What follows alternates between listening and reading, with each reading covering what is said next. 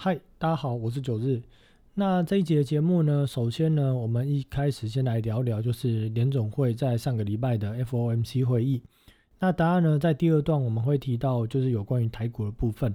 那最在最后一段呢，我们会来聊聊一个比较有趣的话题哦，就是诶这个频道的另外一个主轴，就是命理这件事情。好，那首先我们先来聊聊联总会哦。那联总会在上周台湾时间七月二十九号的凌晨两点哦。这个 FOMC 会议过后，那鲍尔有出来谈了一些话嘛，讲了一些内容。那基本上这些内容就是在说，呃，他认为哦，通货膨胀跟就业数据方面哦，在他们印出那么多钱之后，确实有取得了一些进展。就是说，哦，这个就业数据有变好，但是通货膨胀呢，这个数字哦，也是呃有增加的。那另外经济活动和就业指标方面哦，也都呃持续哦，都一直是去成长。那在通货膨胀的数字的这个飙升哦，他依然认为这只是暂时的。那如果通膨呢持续走高失控的话呢，这个联总会有他也会有这个对应的工具去应对。那简单来讲就是认为说，呃，他认为通膨只是暂时的啦。那如果真的失控呢，我们要么就是收 QE，要么就是加息。那鲍尔并且表示说，他们目前没有看到所谓的通货膨胀哦，呃，对通货膨胀这件事情目前是没有看到所谓的恐慌感。那白话文其实就是说，有钱人对于物价的变动哦比较无感。那至于基层的人感受是怎么样呢？他们联总会也不知道。但是数据上看起来是还好。但是呢，我们联总会的高层哦，呃，另外也有在讨论说有关于缩减 QE 的部分。那现在考虑加息这件事情呢，就还不是时候。但是美联储呢正在考虑购买资产的变动哦，这个时间点哦，将会取决于未来的一个数据。那简单来讲呢，这次 FOMC 会议有九日来做个简单的结论哦，其实就是两个重点。第一个重点就是说，通货膨胀呢虽然有，但是呢联总会的高层呢觉得哦，一切都还是在可控范围，暂时的一个状态，所以不用紧张，不用担心。那第二个重点呢，就是说每个月现在每个月一千两百亿的这个 QE 缩减这件事情啊，确实他们内部已经有开始在讨论这个时间点。那目前以市场的角度来看哦，预估这个每个月 QE 的缩减开始执行哦，应该会落在今年的十一月或十二月这个时间点左右。因此，在这一次 FOMC 会议之后，九日认为说，美股的三大指数哦，在未来整个八月份的一个时间点哦，应该会比较趋向一个大区间的震荡整理区间。而另外呢，在第二个主题哦，台股的一个部分哦。呃，指数方面哦，过去两周就如同九日说的，如果航运股的气势走弱，就是航运股带不动了，冲不上去了，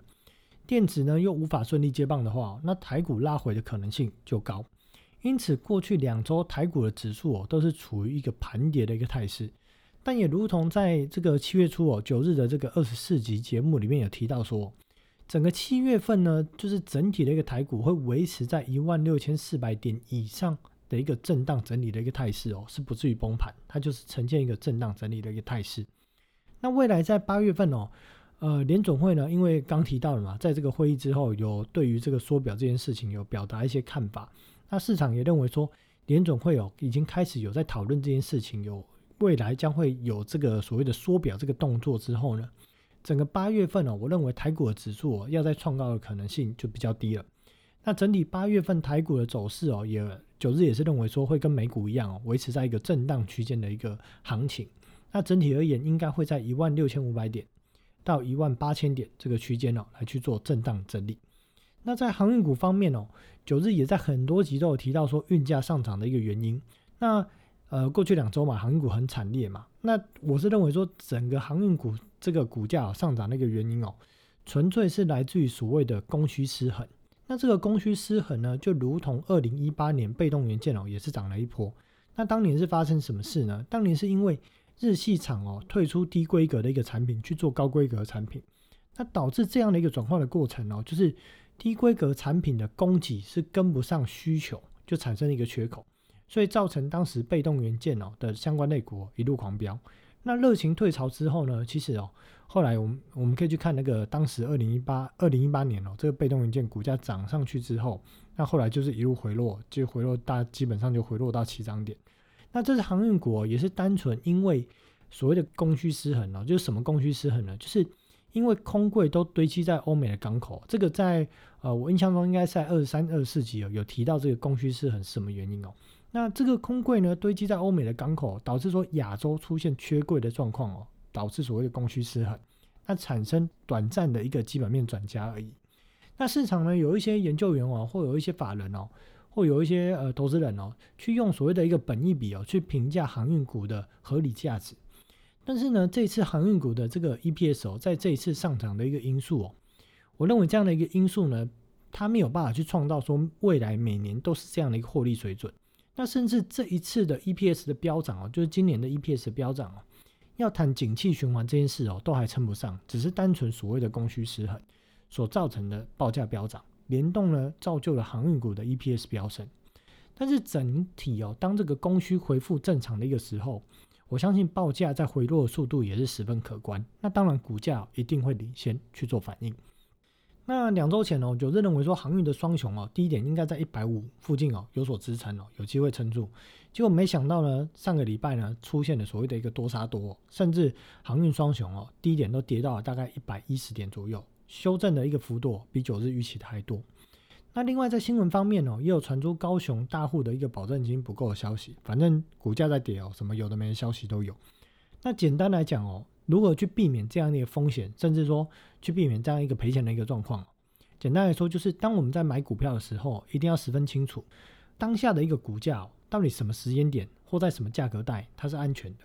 那在什么样一个价格带超过一个什么价格之上，就是所谓的一个高风险价格，并且买股票呢，一定要懂得下车的时间点。其实很多投资人都知道呃要买股票，但是很多很多的投资人都不知道到底什么时候要卖股票，所以不知道卖股票这件事情哦，是散户经常会出现在交易上的一个大问题。那另外呢，就是说呢，在这一次航运股，其实最大的赢家哦，肯定不是所谓的当冲的一个散户，基本上就是这些持股哦，就是成本低到只有个位数的大股东哦，绝对是这一次最大的一个赢家。那他们甚至呢，过去十几年没有。赚钱哦，没有赚够的这个钱哦，在今年的一次哦，在股票市场里面哦，就已经赚到可以退休，甚至这个赚的这个钱哦，还可以付个两代三代。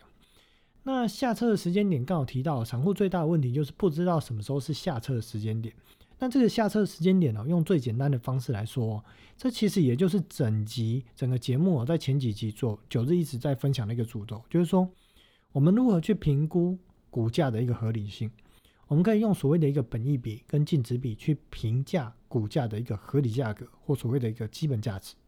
那当股价走到基本价值的高位的时候，就比方说哦，这个本益比已经拉升到二十倍啦、二十五倍啦，到一个比较高位的时候，它其实就是一个下车的一个时间点。那当然刚提到了这个航运股这一次，它基本上甚至连景气循环都撑不到，所以它不会用本益比评价，它顶多是用净值比去评价。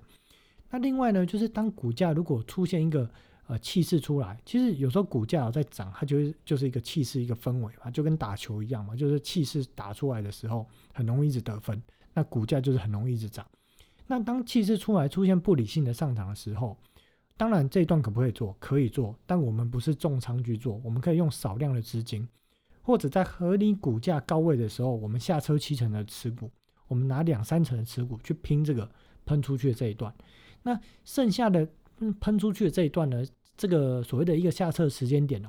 我们已经没有办法用基本面评价了，因为已经远远超过基本面合理的一个价值。那在后段这一个涨幅的一个部分呢，我们可以借由所谓的五日均线或十日均线哦，作为下车或减码的一个时间点，或者所谓的一个交易条件。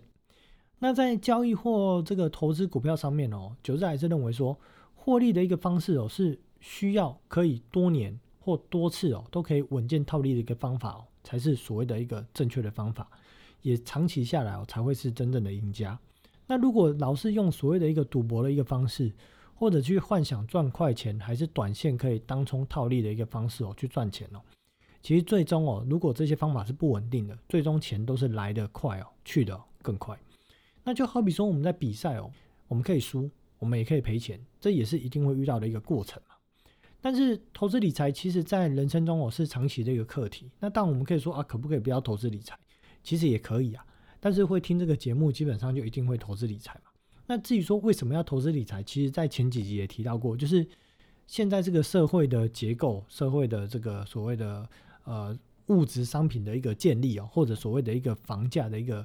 呃上涨哦，其实就是借由钱滚钱或炒作这件事情所形成的。所以如果单纯去领死薪水，其实真的是追不上这个所谓的通货膨胀或者物价的上涨。所以投资理财变成说，它成为一个人生中长期的一个课题。而如何在每一次的一个失败跟赔钱，知道错在哪里，以后要去避免或者是精进哦，这就是所谓的一个持续成长。跟呃都不去精进，就觉得啊错了就错了，不管了，那反正股票就放着，就跟他熬嘛，就变长期投资啊。那这种就是所谓的自我摆烂。那最终这样的会懂得反省、自我精进跟自我摆烂哦，在最终的一个投资路上哦，我们看个五年、十年、二十年之后，必定一定会产生很明显、很大差异的不同的结果。好，那在接下来这个呃这一段节目，我们就要来聊聊所谓的一个命理哦。那整个节目其实到目前已经二十五六集了嘛。那除了在过年前那一集哦，又讲了一下走春之后，一直都没有特别去讲这个呃命理这个主轴。那这一集就来分享有关于所谓的命跟运这件事情，以及跟算命这件事情的一些基础观念哦。那这些基础观念其实它不复杂，可是很多很多的人都搞不清楚，或者被所谓的一个江湖术士哦去误导了这个观念哦。那古话说：“一命二运三风水，四积阴德五读书，六名七相八敬神，九交贵人十养生。”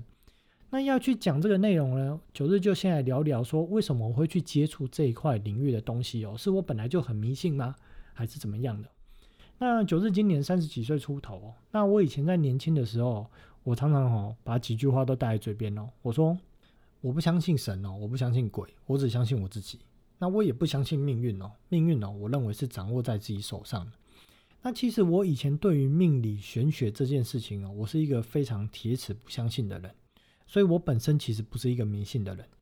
那相信呢，大家一开始看到这个节目内容介绍哦，应该也会觉得说，诶，这个节目很跳通，怎么会去聊投资理财又聊命理风水？这件事本质是一个很科学跟不科学，其实两个差异很大的一个东西哦，怎么会去都在一起？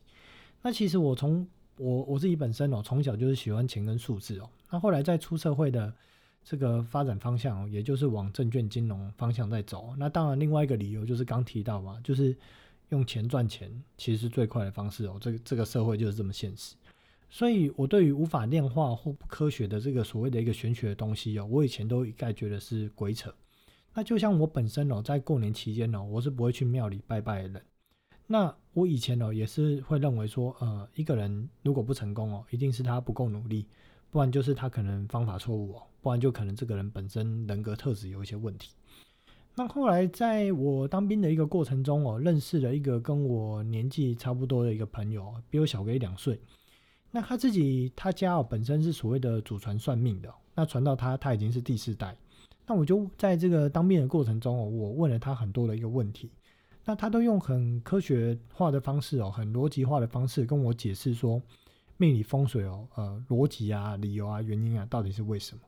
那这样的一个解释的内容，就就好比说我在第一集的节目哦，就是九日第一集的节目就有提到说，呃，犯太岁跟安太岁哦，到底实际是什么概念哦？那当然，相信很多听众朋友没有听过，那有兴趣的话，可以等一下这一集听完了去听一下第一集哦，因为短短的可以去听一下第一集的节目。那其实命理哦，它并不是什么玄学哦。命理算命它并不是什么玄学，它其实就是一个所谓的统计学。那算命的方式呢有很多种哦。目前主流的大概就是所谓的八字哦，或者紫微斗数哦。那另外当然也有所谓的星座算命。但是我是认为说，如果精准度越高哦，去判断一个人的命格或运势的这个准确度哦，就会更细腻。那好比说紫微斗数哦，它基本的排盘有一百四十四种。那常用的星哦，就是里面的那些星啊，呃，什么紫微啊、天象啊等等啊，常用的星大概有一百零八颗。但是哦，像是八字哦，光常用的星哦，就高达四百多颗。那甚至光一颗星哦，就有八种变化。那好比说一个禄存星哦，在紫微斗数哦，就是十二种论法。但是在八字哦，基本哦，一个禄存星哦，它就有九十六种论法。所以在常见的一个命理学里面哦，我是认为说八字算命是精准度最高的一个方式。但是因为呢，八字呢，它学习的内容跟它的这个本身的内容真的是太复杂，所以如果要将八字学到精哦，至少需要就是认真努力超过十年以上的时间，但是紫微斗数学到精哦，大概只需要两到三年的时间。因此说，目前台湾来讲哦，学八字人是越来越少。那真正的高手也是在一代一代的一个过程中哦，一直在变少。那另外在这边我提一下，应该会开始有人会联想到一些问题哦，就是好比说，呃，塔罗牌啊，还是通灵这一类的啊，这这一类是算命吗？还是什么？那其实这一类哦，就比较类似像是卜卦问世，或者我们去庙里哦抽签哦，卜卜有。那种所谓的问事问资讯的方式，那问资讯的对象哦，就是哎，我们就问资讯，啊，到底是跟谁得到资讯哦？得到资讯或告诉我们资讯的对象哦，基本上我们可以称之为他是鬼，或是神，或者所谓的外星人。反正整体而言呢，就是非我们维度的对象哦，他们会给我们这些资讯。那好，回来讲哦，为什么古话说一命二运三风水哦？因为每个人一生哦，基本的这个本命的个性哦，运势哦。其实，在出生那一刻就已经注定了一个所谓的大方向。当一个新的生命哦，在什么经纬度，在什么时间点出生的那一刻，其实就如同机器哦，它在生产的时候，哎，生产出来它就被打上一个标签。而这个注定或这个打上标签的这个决定的这个方式哦，到底是什么呢？就是所谓的我们肉眼看不到的这个磁场哦，可能地球本身的磁场，也有可能地球跟所谓的宇宙里面星系所联动影响磁场。那当然讲这东西好像有点玄哦，那我们就用科学化白话文的方式讲，就是说这些东西哦，我们眼睛看不到，但不是表示它不存在。就好比说，我们看到啊有一条电线，它插上了这个呃插头，那我们不会说哦这个没有电了，所以我们把那个胶皮剥开，我们去摸那个电线，不会嘛？我们不会干这件事情，因为我们知道那个有电嘛，摸了会电到，会痛。那又好比说量子力学哦，其实人类至今搞不懂量子力学。所谓的形成的作用或作用原理到底是什么？可是我们却懂得运用量子力学来去做无线的传输或无线通讯的使用。所以这些我们无法理解的这些原理或事物，不是代表它不存在，只是我们无法理解，但我们可以去用它，这是没有问题的。而命运这件事情哦，就会有人会去想说啊，那我是不是小孩哦要生的时候，我刻意去挑好的日子好或好的时辰去剖腹产？那基本上呢，这样的一个。刻意的行为哦是没有意义的，就是说这样的一个强制性的行为，特别去帮小孩选一个时间点生出来的时间哦，其实那个时间点不是他本身该出生的一个命，那纵使他在那个时间生出来，可是他的命运哦，并不是那个时辰的命运哦。那借由这样的一个方式，刻意的去剖腹产哦，去选时间哦，其实反倒只会造成就是这个小孩子他没有办法去知命算命这样的一个窘境而已。那如果说呃有些人他可能就是没有办法自然产，他不是非刻意的，他是经由医生评估说哦这个就是需要开刀需要剖腹产，那这样的一个方式哦，经由医生非刻意选时间，或是经由专业医学判断所出生的日子哦，或这个时间哦去剖腹生出来的小孩哦，那经过这个我朋友他看了很多数万个命盘的统计经验哦，基本上他是。认为说这样的一个准确度是蛮高的，就是说经由医生他的一个专业行为去挑选所生出来的这个剖腹产的一个时间哦，基本上那个时间点生出来的命就是那个小孩子本身的命，所以我们常说哦命运命运哦命运这件事情，我们先讲命嘛，命其实就是一生哦主要的一个主轴，命这件事情你什么时间点生下来，其实你一生的命运哦大概就已经注定了六十到七十分，这个命早就已经注定一个。大方向哦，发展的这个轨道，而后天的努力啦，或者是既有这个风水啊，还是名字啊改名啊，或者是阴德啦，或者是贵人等等的帮助，它其实就是一个加减分的效果。自己本命哦，还是一个诅咒。那很多人就会以为说，哦，他去改了名字哦，人生哦，一切都会不一样哦。其实没有这种事情哦。名字的好坏对于一生的命或运来讲哦，它其实大概就是正负五分的加减效果而已。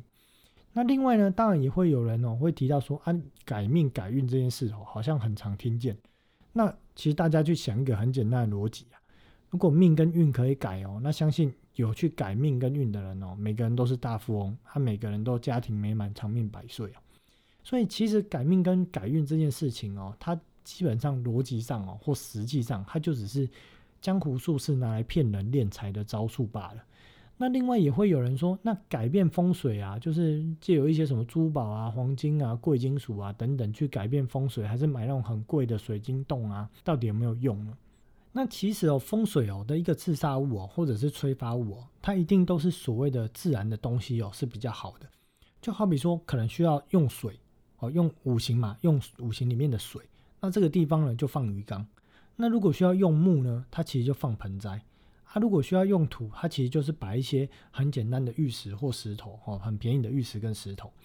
那如果是要用金呢，就是可能用铃铛，或者就是好比说，如果这个店面需要用金。那他可能是做生意的，他就是借由音乐一直播着开音乐这件事情哦，就可以达到这样的一个效果。那它的重点其实就是说，在对的呃，在位置对了，然后再用对有用的东西的时候，那这些东西它就可以发挥它的作用。那像用所谓的什么水晶珠宝玉石啊，它其实力量并没有更强。我们只要选择就所谓的一个自然哦类似的东西去用就可以了。所以，像很多那种卖昂贵啊、改运、改风水商品的江湖术士啊，其实那个东西就像什么？就像那个电视台上面很多整天啊，就是画胡乱骗人的分析师啊，其实那两个哦，只是同样的一个人罢了。那至于说算不算命这件事情，到底说呃算命好或不算命好，我个人觉得其实没有好坏哦。就是说，如果一个人他本身他就觉得，哎，我生活过得很好。或者他的一个人生目标还是选择都很明确哦，就是自己的本身感受就是好的，那其实也不需要去算命。那算命其实通常会去算命哦，主要有几种目的啊，一种就是说这个人他自己人生很迷茫，找不到方向，那借由找到真真的是有实力的一个算命师哦，去帮你算命之后，告诉你哦，可以让你更了解自己，或者知道说自己适合怎样的工作类型，还是自己适合怎样的一个工作属性。以及在什么样的一个大限哦，或者是年份哦，运势好的时候去把握机会去冲刺，或者把握那个运势好的时间点去改变跑道机会。那另外，如果在什么大限或在什么年份哦，运势不好的时候，那个时间点我们就是保守谨慎，不要做出太大变动。正所谓的趋吉避凶哦，其实就是这个观念。那另外还有一种会需要去算命常见的，就是说小孩刚出生。那不知道小孩的个性是怎么样哦？那希望借由呃帮小孩算命哦，知道这个小孩他的个性是怎么样，怎么去教导他？是用所谓的严厉的方式、鼓励的方式，还是循循善诱的方式哦，去教导这个小孩？或者说借由算命知道小孩子适合的这个工作或人生方向是什么？从小就帮助他去引导他走上适合的人生方向。那既然投胎无法选择嘛，那就是借由算命哦，让小孩子哦来赢在起跑点。那这里讲一个真人真事的一个故事哦，就是我朋友分享过一个经验哦。他说他遇过两个客人，都是同年同月同日同时成生的，那出生的地点哦也都一样哦，就好比说啊，他可能都是在台北出生的。那两个人两个人呢，都是到了这个三十几岁哦才去他那边算命。那根据命运来看啊，就是说他们两个人呢都适合做那种类似分红奖金的工作类型，就是不是临时薪水那种，是借由分红奖金哦，他可以赚的。更更顺畅，更更多。那以及哦，在他们都以及在某一年哦，都会遇到感情上面大问题。那其中一个人呢，他已经结婚了。那当年确实也有遇到主动有对象连上来的一个问题哦，可是他就忍住没有外遇。那另外一个人呢，还没有结婚，可是有女朋友。那后来劈腿哦，就被抓到嘛，就分手了。那所以这样的一个结局哦，就不一样，在感情上面结局就不一样。那另外两个人呢，在开始转好的大运的那一年哦，一个人选择去创业，另外一个人就选择吃人家的投入做业务。那后来几年过去哦，两个人累积的财富的金额哦也产生很大的一个差异。那这其实就是所谓的六七十分这个命运的轨道大方向，其实早就已经注定了。但是后天自己的那个三十分哦，他是可以去努力的。但是我们也不要小看三十分这件事情哦。就是我们在这个所谓的顺势而为或做出正确的选择的时候，我们可以在这一条已经注定的命运大方向轨道上面哦，我们可以让自己走在那个好的上限的那个位置，还是选择走在不好的那个下限的一个位置哦，最终的结果其实就差异很大。好，那今天的节目就到这里哦。那想要跟九日互动聊天，还是看一些文章的听众朋友，我在那个上个礼拜哦，有把节目的介绍加上这个 FB 的这个连接哦。那有兴趣的一个朋友，可以再加入 FB 哦，一起互动。那今天的节目就到这里喽，谢谢收听，我们两周后见喽，拜拜。